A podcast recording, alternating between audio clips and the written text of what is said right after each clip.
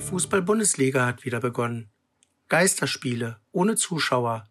Es ist still in den Stadien. Gestern waren wir bei einem Konzert von Revolverheld. Es waren über 2000 Menschen dabei, aber es war still.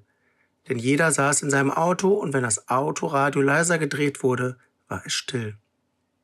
Wenn ich durch die Flure in unserer Jugendbildungsstätte Kupferberg gehe, ist es leer und sehr, sehr still.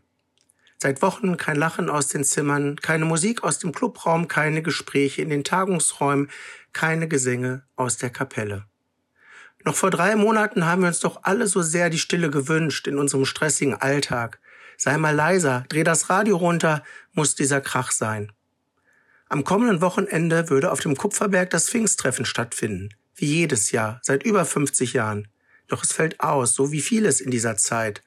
Und es wird das stillste Pfingsten auf dem Kupferberg ever. Wir werden es wir werden den Teilnehmern eine digitale, virtuelle Alternative anbieten.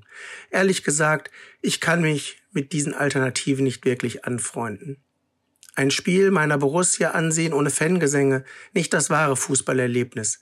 Ein Konzert meiner Lieblingsband ohne den Wechselgesang der Besucher, da fehlt Gänsehaut.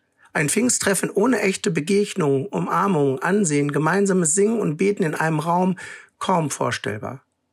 Aber wie es mit Kompromissen so ist und wie man so schön sagt, besser als nix. Wir müssen das Beste draus machen. Nutzt die Chance. Wir werden in einigen Jahren auf diese neu und eigenartigen Erlebnisse im Jahr 2020 zurückblicken und sagen, wir waren dabei und wir haben gespürt, was wir vermisst haben.